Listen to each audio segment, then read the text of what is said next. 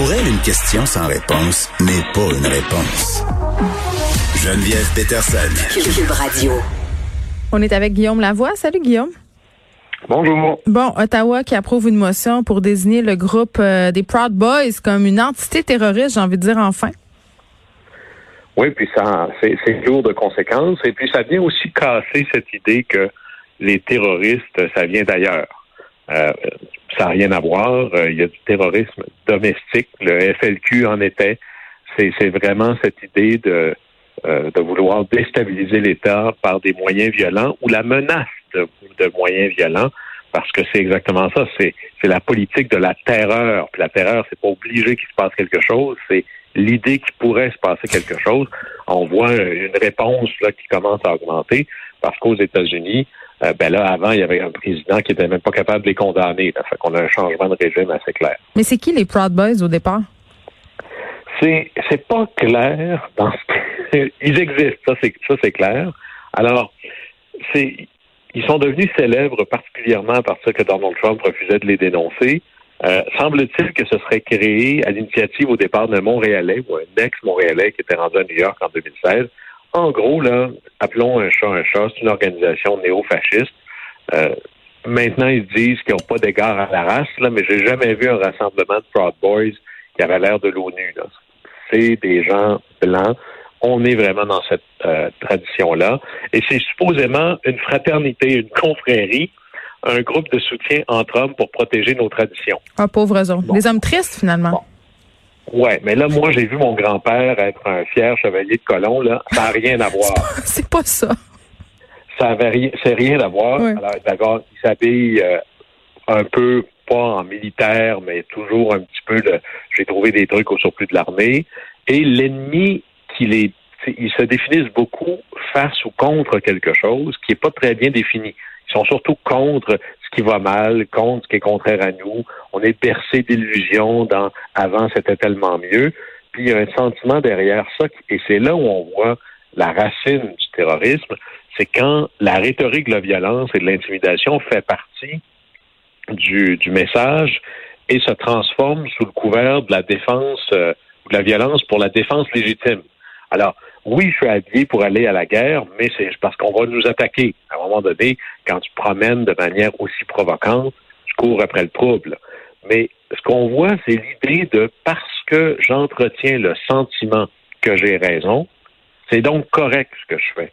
Puisque j'ai le sentiment que les, les, les groupes d'extrême gauche sont mauvais pour l'État, c'est correct de leur sacrer de voler. À partir du moment où tu te fais toi-même ta propre rhétorique qui justifie toutes les horreurs que tu vas faire, là, tu traverses une ligne. Mm. Là, tu es dans le club similaire du Ku. Et en passant, ça existe à l'extrême droite, ça existe à l'extrême Ouais. gauche. Le SLQ, les, les Panthères Noirs, le Black Bloc, c'est pareil. Là.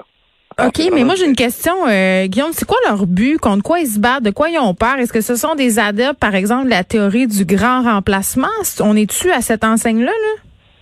Il y a un peu de ça, mais ils sont ils se définissent eux-mêmes comme euh, des, des, des occidentaux. Alors, il y a cette bataille, cette idée, est-ce qu'on est dans l'équivalence morale ou non? Les valeurs occidentales sont supérieures. Fait qu'à partir du moment Mm. où on tombe là-dedans, on tombe dans une logique ce que j'appellerais nativiste. C'est-à-dire nous versus les autres, versus les immigrants. Et ils sont il y y a plein d'interconnexions entre Proud Boys et toutes les théories de la conspiration, évidemment, parce que l'État se lève le matin pour enlever des droits aux gens. On est beaucoup là-dedans, là. Et on est beaucoup dans cette idée, dans cette espèce de rêve mythique de la Révolution américaine où des gens ordinaires ont pris les armes pour se débarrasser de la tyrannie. Alors, on entretient beaucoup ce mythe-là sous le couvert d'une confrérie, mais en gros, là, il n'y a pas beaucoup de gens là-dedans qui sont membres de, euh, d'un groupe de populaire. On n'est pas là-dedans du tout. Et typiquement, ça rejoint des gens qui se sentent délaissés, sans pouvoir, euh, qui sentent que les choses leur échappent, qui sentent qu'ils ont moins d'avantages que d'autres. Et puis là, ben, le groupe de soutien devient une réponse extraordinairement utile à ces gens-là. Et c'est ça qui explique le succès de groupes comme ça. Mais ce qui est inquiétant, c'est que ça attire beaucoup d'hommes, euh, ben que des hommes majoritairement, beaucoup de jeunes hommes, mais beaucoup de, jeunes hommes euh, aussi euh, qui sont membres des forces de l'ordre. Ça, c'est pas seulement le cas des Proud Boys, c'est le cas de plusieurs groupes du genre. Mais dans le cas des Proud Boys, ça devient quand même assez préoccupant. On a des gens qui font partie des forces policières, des gens qui ont servi dans l'armée.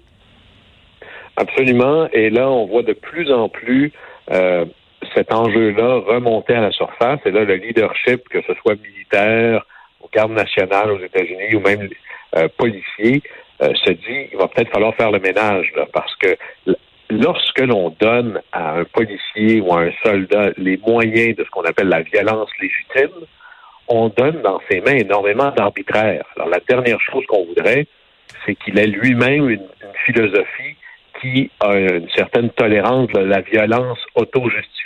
C'est mm. la dernière chose que l'on veut. Alors, évidemment, on ne fera pas passer un détecteur de mensonges à tout le monde, mais si tu es un membre d'un groupe néofasciste, la dernière place où la société devrait accepter que tu sois, c'est en uniforme dans un corps de police ou un corps de l'armée. Alors là, là-dessus, on va avoir besoin de mieux recruter, puis de mieux encadrer de mieux surveiller hmm. les différents membres des forces de l'ordre. Mais surtout aux États-Unis où il y a une espèce de culture paramilitaire assez intense. Là, euh, là bon, tu parlais de terrorisme intérieur. Euh, on a vu quand même une manifestation assez claire, euh, même si ça n'a pas été non plus d'une violence sans nom au Capitole aux États-Unis. Proud Boys, c'est un groupe facilement identifiable, mais tu voulais glisser un petit mot euh, sur Quenon parce que de plus en plus, il y a des gens qui adhèrent à ces théories-là, qui se radicalisent et qui pourraient être amenés aussi à poser des gestes. Là.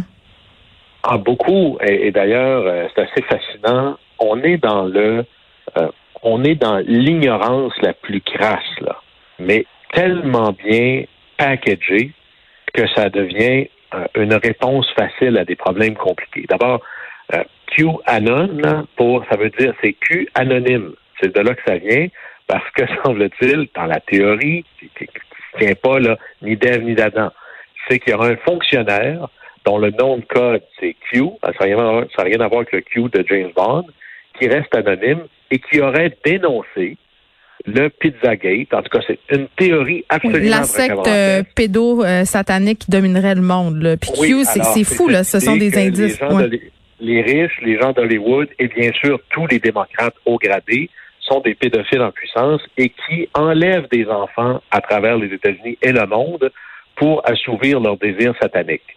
Alors, c'est pas dans les petites théories de la conspiration. Et, quand on va se promener dans les manifestations des QAnon ou même des Proud Boys, ils sont là pour, évidemment, protéger les enfants. On passera, là. Mais on est avec des gens au désespoir, encore là, perte de pouvoir, perte de contrôle, et il y a quelque chose d'extraordinaire avec les théories de la conspiration, c'est que ça vient donner à des gens qui ont plus de points d'interrogation que de points d'exclamation un sentiment de savoir, un sens à leur vie. C'est pour ça qu'on compare ça à une religion de plus en plus. Puis tu parlais euh, d'avoir l'impression de sauver des enfants. Euh, tu sais, euh, Martin Geoffroy, qui collabore à l'émission, qui est spécialiste de la radicalisation puis des nouveaux phénomènes religieux, euh, nous a appris quelque chose de vraiment très intéressant. Il disait, vous savez pourquoi un bon grand nombre de femmes qui adhèrent aux théories Quanon, des nouvelles mères, des, des femmes qui ont des bébés, mais c'est à cause de ça. Qui peut être insensible à un trafic pédophile qui s'exercerait à l'échelle planétaire? Ça vient chercher, évidemment, la fille maternelle de ces femmes-là. Et à un moment donné, tu sais, on, est dans cette histoire où on a de la misère à départager de la vraie information, de la fausse information. Tout ça amalgamé au fait qu'on est dans une situation pandémique où on n'en a pas de réponse et Q nous offre justement des réponses à des problèmes d'une complexité absolument énorme. Oui, puis si on veut mettre ça encore pire, parce que malheureusement c'est possible, c'est que les théories de la conspiration se font des ponts entre eux. Alors, par exemple, les Proud Boys, adhèrent à ces théories-là, donc sont, sont tout à fait euh, heureux et sympathiques aux thèses de QAnon.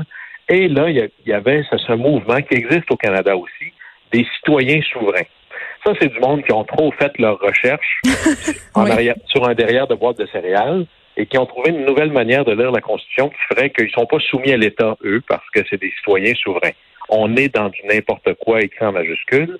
Et là, ces gens-là, pour vrai, là, se disent qu'il n'y en a pas de problème avec la présidence de Joe Biden parce que ça c'est pas là, là. parce que c'est Donald Trump qui va être inauguré. Puis là, tu dis, attends, là, je pense qu'on vient de pas, on vient de jouer dans ce film-là. Non, non, il va être inauguré le 4 mars. Oui, c'est ça le problème, parce qu'eux, leur devise, c'est trust the plan. Et là, évidemment, au lendemain de l'investiture, il y en avait une coupe qui était pas mal euh, ébranlée dans leurs convictions, mais là, Q est encore venu leur apporter des réponses, leur a dit, attendez, là, il y a quelque chose de gros qui s'en vient d'ici 30 jours. Donc, moi, j'attends. J'attends, Guillaume. On est dans le calendrier Maya, là, mais en gros, pourquoi le 4 mars? C'est qu'avant le 20 janvier, c'était le 4 mars. Les États-Unis ont voulu euh, couper ou raccourcir la période de transition, et avant, c'était le 4 mars dans les années 30 qui ont amené ça au 20 janvier. Et là, ils se disent non, il y a eu une loi, et ça circule pour vrai, qui essentiellement euh, gérait la ville de Washington, D.C. en 1871. Et pour eux, ça, c'est le moment où les corporations financières ont pris le contrôle des États-Unis. C'est n'importe quoi. Alors, ils disent même que non seulement Donald Trump va être inauguré le 4 mars, mais que Trump va devenir le 20, le, le, le 17e ou 18e président des États-Unis, parce que après ça, c'était plus vraiment la vraie constitution.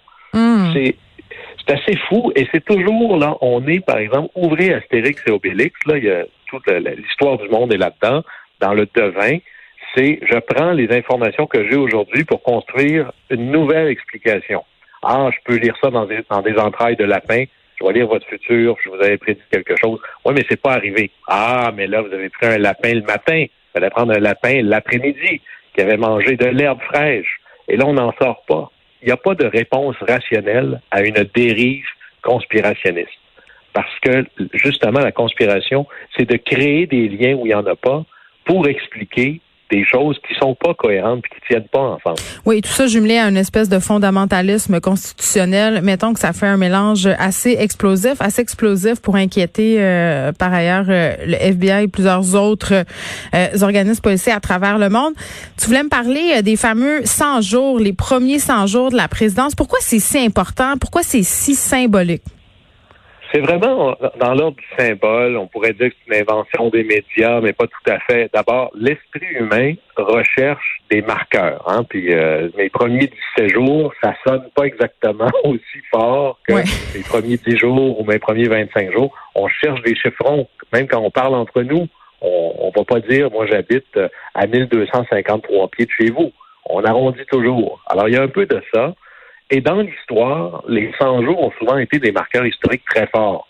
Napoléon, sa première défaite, on l'envoie en exil sur l'île d'Elbe. Il revient en France et va reconquérir le pouvoir, mais ça va durer 100 jours avant que les Anglais comprennent de l'envoyer sur une île pas mal plus loin pour avoir la paix. Euh, chez nous, au Québec aussi, euh, après euh, Duplessis, il y a eu Paul Sauvé, qui était là, c'était désormais, c'était la Révolution tranquille, mais avec l'Union nationale. Mais il est mort 100 jours après. Alors, ça a marqué le ton. Et aux États-Unis, le 100 jours, c'est vraiment Franklin Delano Roosevelt avec le New Deal. On était dans une crise tellement gigantesque, encore plus critique que 2008 quand Barack Obama est arrivé.